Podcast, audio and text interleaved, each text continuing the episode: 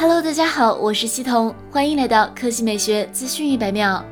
日前，有国内网友抢先曝光了疑似五点四英寸 iPhone 十二的屏幕组件，从中我们发现一些新信息。和 iPhone 十一 Pro 的屏幕组件对比，新品有一个重新定位的显示连接排线，其从底部向上延伸，而不是像 iPhone 十一 Pro 那样集中在左边。M2 认为，苹果这样调整的原因是 iPhone 十二内部主板为保证 5G 信号天线做了重新设计，所以需要新布局。同样的，今年 iPhone 十二系列上的 SIM 卡槽也挪到了音量键下方，也就是机身左侧，而不是现在的机身右侧。至于屏幕另一个关键元素及刘海，基于此次的屏幕模组来判断，和前一代并无改变，而是保持一致。尽管一些爆料指出，由于 3D 元件的升级。Face ID 占用刘海的面积将减小，以在某种程度上增加有效屏幕显示区域。除了5.4寸，据传 iPhone 十二还有两款6.1寸和一款6.7寸，均搭载五纳米 A 十四处理器，首次配二十瓦快充。